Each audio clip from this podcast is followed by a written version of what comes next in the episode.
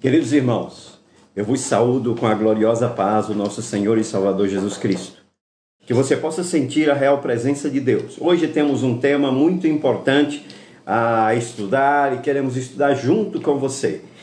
Que eu julgo que é um tema muito maravilhoso. É um tema doutrinário, é um tema de visão espiritual, é um tema que nos fortalece, é um tema que nos aquece na presença de Deus, né? O tema de hoje que vamos estudar, a lição do número, número 4, do dia 26 de abril, é, é assim. Guarde esse tema. A iluminação espiritual do crente.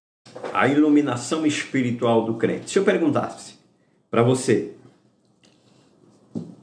o que seria isso? Iluminação espiritual. O que viria a ser isso? Eu digo para você, se eu pedisse aqui para apagar a luz agora, nós iríamos viver um momento, talvez até ouçam, mas não tem noção do que está acontecendo. Porque trevas, escuridão. Mas quero te dizer que Jesus Cristo veio para ser a luz. Ele veio para ser a luz. Ele veio para fazer com que cada crente possa ter a iluminação espiritual. Aleluia. É provável que existam pessoas crentes, alguém que até professa o nome do Senhor, mas não tem esta iluminação espiritual. Quero te convidar, Escola Bíblica Dominical, porque ali nós aprendemos na escola bíblica dominical nós aprendemos. Sempre tem uma orientação de Deus. Eu estava vendo, eu gosto muito de meditar nisso, nas leituras diárias. Aqui eu vejo, eu queria pedir para a irmã Daniele ler para mim, primeira carta que Paulo escreveu aos Coríntios, capítulo número 2, o versículo de número 14 e 15 da segunda carta de Paulo aos Coríntios. Primeira, digo, primeira. Primeira. Primeira carta, desculpa. Capítulo 2, versículo 15. 14 e 15. 14 e 15. Essa tradução ela é diferente da NVI. é NVI. Vamos lá. Quem não tem o Espírito não aceita as coisas que vêm do Espírito de Deus, pois lhes são loucura, e não é capaz de entendê-las porque elas são discernidas espiritualmente. Mas quem é espiritual discerne todas as coisas, e ele mesmo por ninguém é discernido. Glória a Deus. Queridos, vejamos. Vejamos o que nós acabamos de ouvir. Estamos falando de clareza, de iluminação espiritual. Aqui eu vejo o apóstolo Paulo, quando ele dirige também a igreja, dirige a igreja de Coríntios, ele faz a seguinte afirmativa. Isso é a leitura diária da segunda-feira. Segunda-feira. As coisas espirituais são discernidas espiritualmente. Aí ele esclarece isto nesta leitura, quando ele diz assim: Mas quem não tem o Espírito de Deus não pode receber os dons que vêm do Espírito. E de fato, nem mesmo pode entendê-los. Essas verdades são loucura para essas pessoas. Porque o sentido delas só pode ser entendido de modo espiritual. A pessoa que tem o Espírito Santo pode julgar o valor de todas as coisas. Porém, ela mesma não pode ser julgada por ninguém. Por ninguém. Amados, estamos falando de iluminação, de clareza. Estamos falando da presença de Deus em nós. Estamos falando da, da, da presença de Deus em nós. E ainda, para gente, aqui é só um comentário das leituras diárias é, terça-feira, 1 Coríntios 13 e 12. Pedi para Mamara fazer essa leitura. 1 Coríntios capítulo 13, o verso 12. Glória a Jesus. Glória a Deus. Porque agora vemos que eh, por espelho em enigma. Mas então veremos a face a face. Agora conheço em parte, mas então conhecerei como também sou conhecido. Amém. Amém. Glória a Deus. Glória a Deus. Queridos, aqui o apóstolo, né? Ele faz uma menção maravilhosa. E o comentarista da nossa lição, ele traz na nossa memória quando ele diz assim, ó, o crente tem a promessa de conhecer a Deus face a face. Face a face. Eu não sei qual é a tua esperança. Não sei qual é o teu desejo. Não sei qual é a tua vontade. Mas há uma promessa de Deus que nós vamos conhecê-lo face a face. E temos um hino da nossa harpa cristã que diz assim: face a face espero vê-lo. Aleluia. É a minha esperança. É a tua esperança. Nós acabamos de ouvir uma leitura que diz assim: o que agora vemos é como a imagem imperfeita, no espelho embaçado. Aleluia. Deus bendito. Mas depois veremos face a face. Agora o meu conhecimento é imperfeito, mas depois conhecerei perfeitamente, assim como sou conhecido por Deus. Aleluia. Que maravilha isso! É, é, é a leitura diária da terça-feira, a leitura diária da quarta-feira. Segunda Epístola de Pedro, capítulo 1 e o verso 4 e 4. Irmã Eliana estará lendo aqui.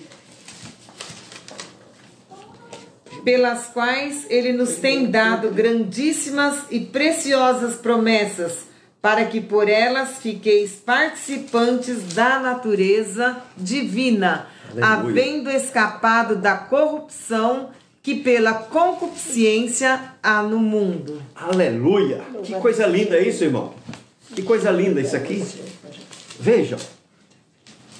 Vejam o que o comentarista dessa lição, com uma profundidade, ele traz para nós, traz para o nosso coração, nesta, nesta oportunidade. Vejam o que ele diz: o poder divino é capaz de transformar o homem. O que, o que transforma o homem? O que transforma o homem? Somente Deus pode transformar o homem através de Jesus Cristo. Verdade. Somente o Senhor que pode nos transformar, que pode fazer de nós um novo homem, uma nova criatura. Quando nós aceitamos a Cristo, nós aceitamos com uma esperança, com uma esperança de podermos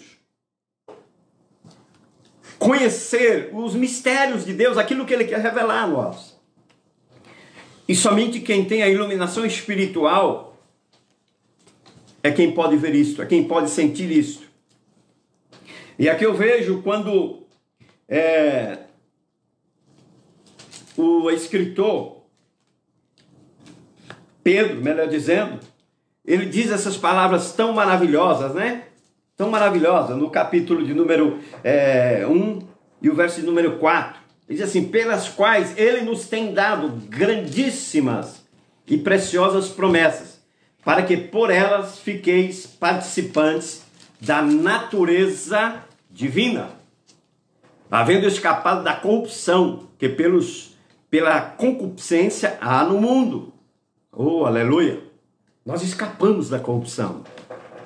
Antes, vivíamos uma vida complicada. Complicada. A gente vê algumas estatísticas. Hoje eu estive vendo uma estatística é, que foi publicado pela CPAD, digo, pela, pelo, no Mensageiro da Paz, sobre a, a faixa etária de pessoas que se convertem. E me preocupei. Não sei se você chegou a ver. Não. Me preocupei. Em ver que nós somos beneficiados por Cristo porque recebemos Ele como nosso Salvador. Mas existe um percentual muito grande de pessoas que têm dificuldade de ter um encontro com Cristo. Por isso que nesta noite, eu e você, com o Espírito Santo de Deus em nós, podemos ser uma verdadeira testemunha de Cristo para falar dele e dizer: não, eu tenho a iluminação espiritual, eu tenho Cristo na minha vida, eu posso, através da graça de Deus que é em mim, transformar vidas, mudar vidas, porque Cristo está em mim. Se Cristo está em mim, eu sou um agente de Deus aqui na terra para ganhar almas para o reino de Deus. Né? Ainda correndo aqui, é, a leitura diária da quinta-feira, 1 Coríntios capítulo 15, 56 e 57. Quem vai ler? E achar primeiro. Aleluia. Fala do o triunfo sobre a morte está assegurada aos salvos. Veja o que diz.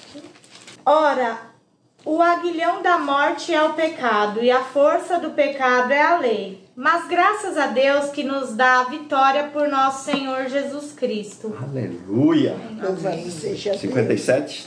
57. Mas graças a Deus que nos dá a vitória por nosso Senhor Jesus Cristo. Aleluia. Queridos, vejamos. Vejamos o que Paulo, Paulo diz aos irmãos da igreja de Corinto, né? Da igreja de Corinto. Ele, ele fala de uma forma muito enfática, quando no verso de número 56, 56, ele faz menção dizendo assim: o que dá à morte o poder de ferir é o pecado. E o que dá ao pecado o poder de ferir é a lei. Mas agradeçamos a Deus que nos dá a vitória por meio do nosso Senhor Jesus Cristo. Amém. Oh, aleluia! Queridos, não devemos temer o mal. Não devemos temer o pecado. Não devemos temer a lei. Porque Cristo está acima de tudo isto. Cristo é o Senhor de tudo isto. Ele é aquele que veio quebrar os aguilhões do pecado. Ele veio quebrar tudo que era contrário a nós. Em outra passagem bíblica, diz que ele veio rasgar a cédula que nos condenava. Ele rasgou a cédula que nos condenava. Ele rasgou. Diz assim: vocês têm agora a oportunidade de salvação, a oportunidade da libertação, né? A leitura diária da sexta-feira fala, é 1 Tessalonicenses 4 e 14, que fala: a ressurreição de Jesus é a garantia da nossa ressurreição. Tudo isso, irmão, faz parte, é, é- é a, é a nossa escola, é a nossa revista, né? É que aqui está muito claro, é muito, eu gosto muito de tudo isso, né? Não vai dar para a gente discriminar toda a lição, com certeza, né? Mas é, nós vamos é, lendo e aprendendo aqui, né? Quem achou, pode ler? 4 e 14 de 1 Tessalonicenses. Eu achei. Pode ler, Dani. Posso. Porque se cremos que Jesus morreu e ressuscitou, assim também aos que em Jesus dormem, Deus os tomará a trazer Aleluia. com ele. Tornará a trazer com ele.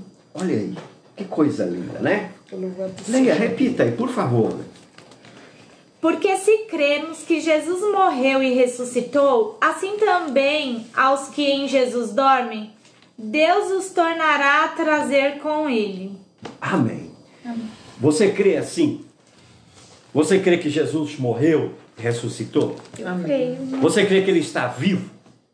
Se você crê, fica tranquilo. Porque nós também vamos morrer, provavelmente, não sei quando.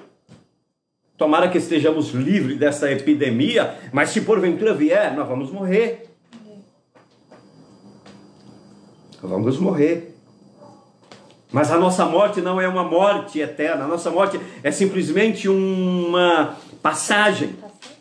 Uma passagem que nos levará a Cristo, A morte é um meio pelo qual nós vamos conhecer o Senhor. No sábado, no capítulo, a leitura do sábado, capítulo 16 de Mateus, o verso de número 18, nenhuma potestade do ar pode prevalecer contra a igreja. Veja aí. Mateus 16 e 18. Mateus 16 e 18 diz assim: Pois também eu te digo que tu és Pedro, e sobre esta pedra edificarei a minha igreja, e as portas do inferno não prevalecerão contra ela. Aleluia! Glória Glória, a seja Deus. Vejamos aí, né? Nós vemos que há uma afirmativa de Jesus. Há uma afirmativa de Jesus. Jesus ele, ele afirma que nenhuma potestade do ar pode prevalecer contra a igreja. Não.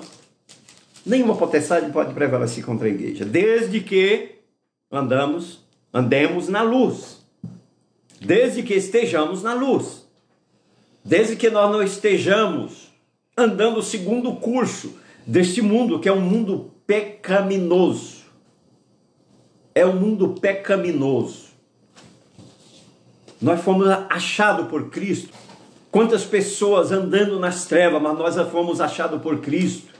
Que o Senhor abençoe cada um de nós, que nós possamos viver, aleluia, esta preciosidade que é a luz de Cristo em nós, o brilho de Cristo em nós.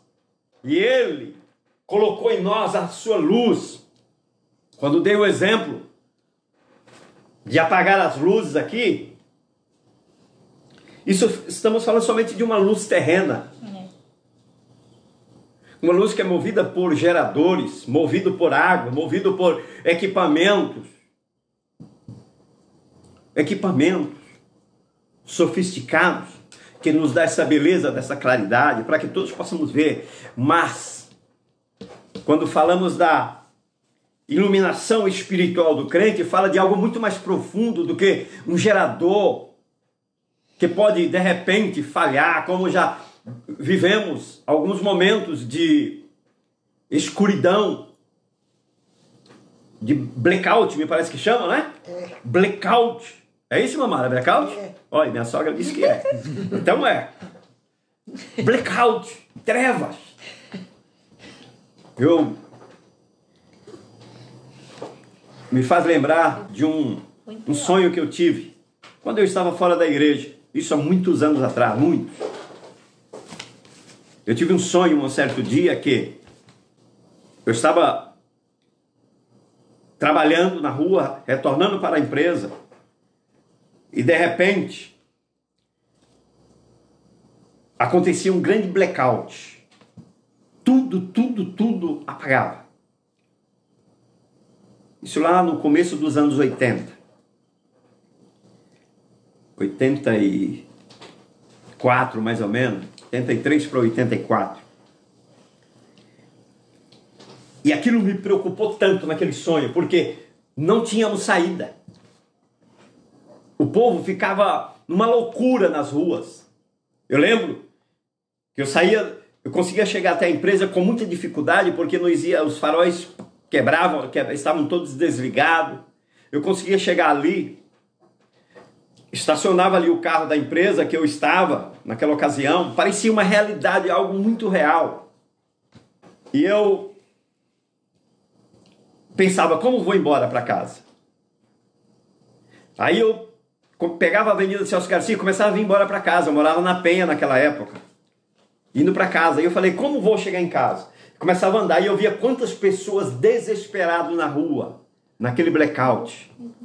Quantas pessoas querendo chegar na sua casa e não podiam, porque tudo estava trevas. Tudo estava trevas. E aquilo foi um despertamento, porque eu pude entender que o homem sem Deus vive um blackout total. O homem sem Deus, ele anda sem esperança nenhuma de chegar à sua verdadeira casa. O homem sem Deus, ele anda sem rumo e sem direção. Mas quando nós temos Deus em nossa vida, a iluminação espiritual na nossa vida, nós sabemos para onde vamos. Sabemos onde vamos chegar. Nós não andamos à toa. Nós não pregamos à toa. Nós não vamos à casa do Senhor à toa, nós vamos com segurança. Quantas pessoas até podem te criticar, podem nos criticar, mas nós vamos seguros de que nós estamos fazendo o melhor, o melhor para Deus, o melhor para o Senhor, o melhor para aqueles que é, têm esperança de morar no céu. Que a glória de Deus seja em nós, irmão. Mas vamos ter a luz de Cristo. Aqui abre um campo doutrinário, irmão, que me fascina. Eu, eu nem entrei na lição. Desculpa aí, professores. Me desculpa aí, superintendentes. Desculpe. Nem entrei ainda. Nem vou entrar hoje, pelo jeito, né? Mas é, é a profundidade da, do tema. Porque quando fala de iluminação espiritual, é um campo doutrinário que o pastor que ama o seu rebanho, ele, ele, ele quer ter um tema desse vindo de Deus para poder compartilhar com a igreja. E hoje, hoje eu estou tendo essa oportunidade. Compartilhar com você. Tem pessoas, irmãos, permita dizer, tem pessoas não digo no nosso meio, mas se tiver no nosso meio, que seja para edificação espiritual. Um grande amigo meu, o Natanael Holanda, ali do Jardim Nordeste, que era um assíduo frequentador dos cultos de ensino no tempo que estivemos ali, ele ficava muito bravo comigo quando eu falava, irmão, aqui não tem. Depois do culto ele ia lá na frente falar comigo, pastor, se não tem, por que você fala? Às vezes nós queremos amenizar, mas, queridos, se estamos falando é porque há uma necessidade de falarmos. Existem pessoas, existe pessoas que vivem uma vida totalmente na escuridão. Crentes, aceitou Jesus, aceitou a Cristo, mas vive em trevas. É porque não recebeu o Espírito Santo.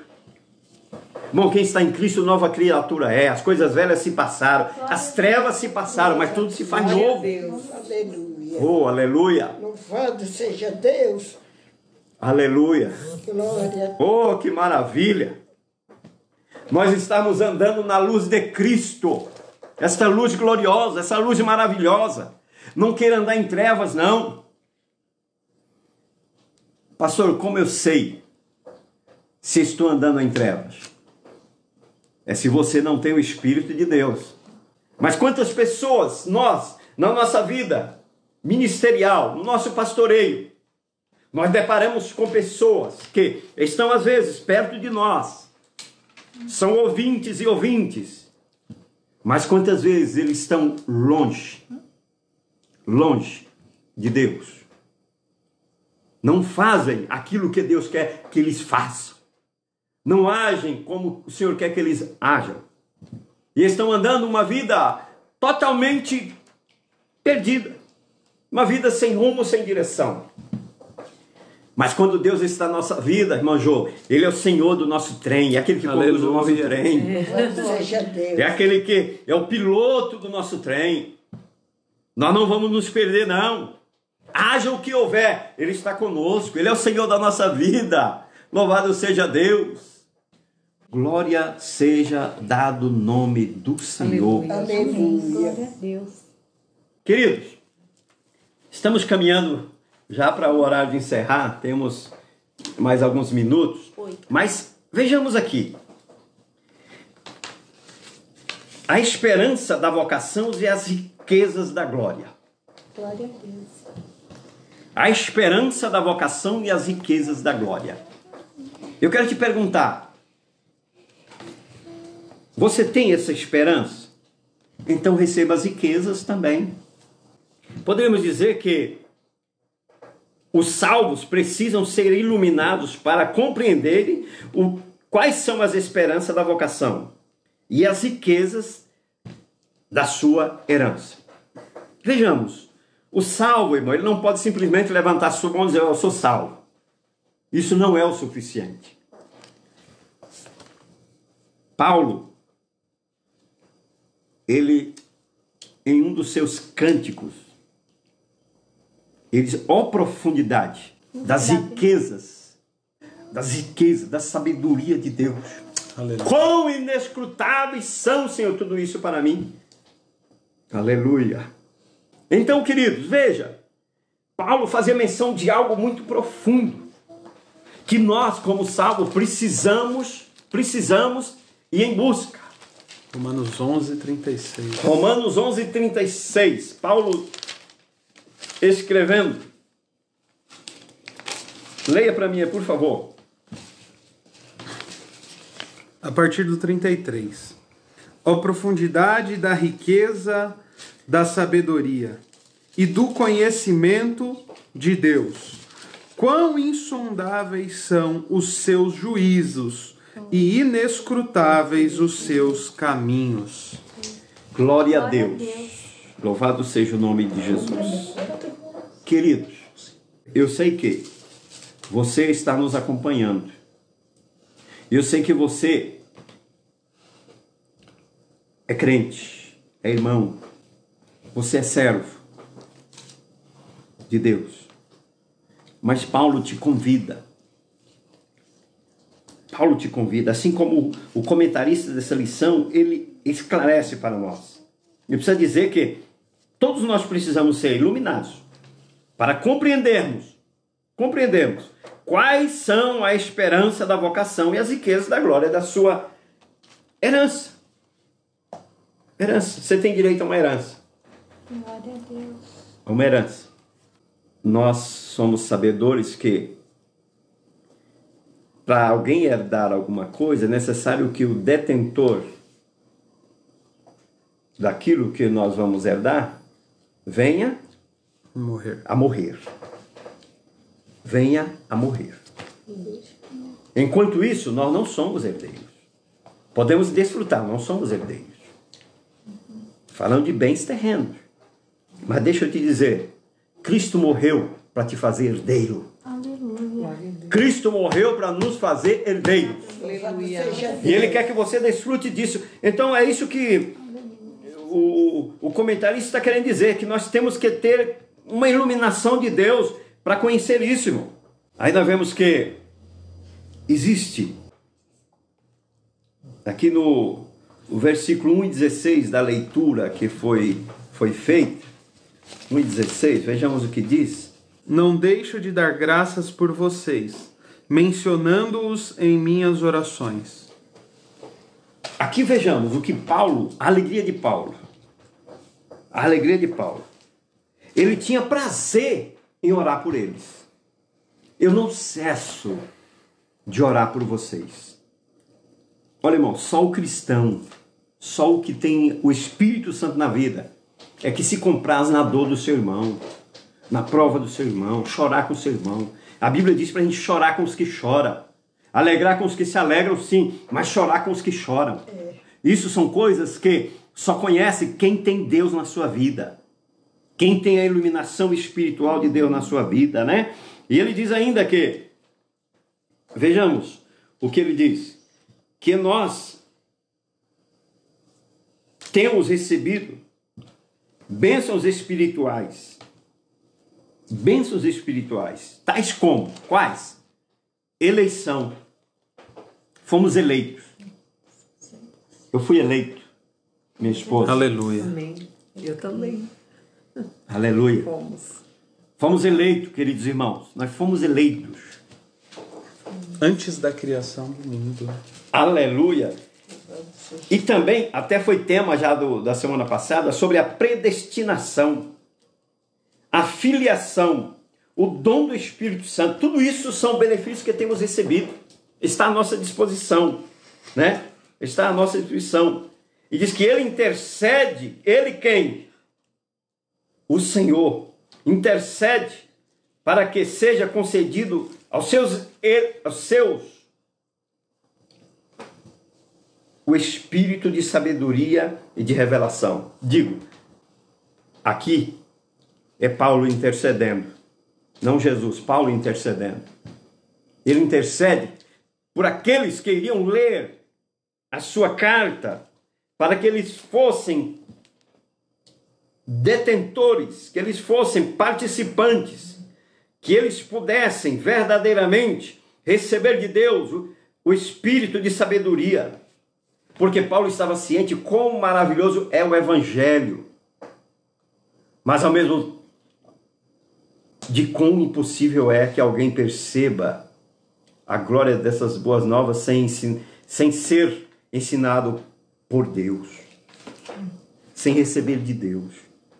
Você pode ter um, uma excelente formação, você pode ter o melhor curso de teologia, você pode ter bacharelado em teologia, você pode ter o doutorado, pós-doutorado e etc. Ótimo, tudo isso é bom. Tudo isso é maravilhoso. Gostaria eu de ter também um doutorado. Por misericórdia de Deus, fiz um bacharelado por misericórdia de Deus. Com muita dificuldade. Mas se não for a palavra de Deus arder no nosso coração, nada disso vale para nós. Nada disto vale para nós. Louvado seja o Senhor Jesus, né? Louvado seja Ele para sempre e eternamente. Por isso que Paulo ele rogava para que os crentes recebessem a capacidade de compreender por meio do Espírito Santo a esperança da chamada, as riquezas da herança e a grandeza do poder de Deus. Era isso que Paulo, o desejo dele era esse. Paulo gastava e se deixava gastar para que o povo fosse fortalecido em Deus. Era o desejo dele de ver um povo, uma igreja forte, uma igreja saudável, uma igreja fortalecida, uma igreja animada, uma igreja esperando o Senhor Jesus, né? Em sua petição a Deus, Paulo intercede para que o Espírito Santo ilumine os crentes, né? Ele quer que os crentes sejam iluminados. Ô irmão, é o meu desejo que todos nós sejamos iluminados. Sejamos iluminados que possamos conhecer a Deus melhor. Amém. Qual é a esperança da sua vocação? Qual é a esperança da sua vocação? Era isso que o Paulo queria, Paulo queria que eles soubessem. Qual era a esperança deles? Às vezes perguntamos para alguém, por que, que você está na igreja? Ah, eu tô porque tô, né? Mas é legal. Legal, né? Tô aí no meio da turma e vou indo. Mas estou porque minha mãe quer que eu esteja. Estou porque. Que bom que você está. Não critico por estar. Mas quero te ajudar a estar melhor. Que você possa dizer quando alguém te perguntar: Eu estou porque eu amo a Cristo. Eu estou porque eu sei que Ele é o meu Salvador. Amém. Aleluia. Eu sei que Ele iluminou o meu caminho. Ele ilumina a minha vida e eu estou caminhando para o céu. Glória Então, isso, irmão, Deus, é convicção, é revelação. Isso é a bênção de Deus em nós, é a, a certeza de que Ele está em nossas vidas, né? Aqui dá para mais uns três, quatro cultos de doutrina esse ensino, né? Tamanha é a, a, a profundidade. E eu não quero demorar porque eu sei que culto online, chega hora que cansa vocês aí de ficar olhando na tela, né? Mas eu quero que você medite em tudo isso. Medite em tudo isso. Como é que está a sua vida? Você se sente iluminado pelo Espírito Santo? O Espírito Santo está em você? Temos um hino que diz assim: Venho dizer que você tem um valor. Você tem um valor. O Espírito Santo age em você. Glória a Deus. Ele é a luz. Louvado seja O Deus. Espírito Santo é a luz que brilha. Que brilha Aleluia. na minha e na tua vida, Louvado seja Deus. nas nossas vidas. Aleluia. Glória a Deus. Queridos, nós vamos parar por aqui. Mas eu vou deixar isso aqui, irmão. Vou deixar uma vírgula. Não vou colocar ponto nessa mensagem. Vou deixar uma vírgula para que nós possamos ah, dar sequência em uma outra oportunidade. Amém? Deus que abençoe.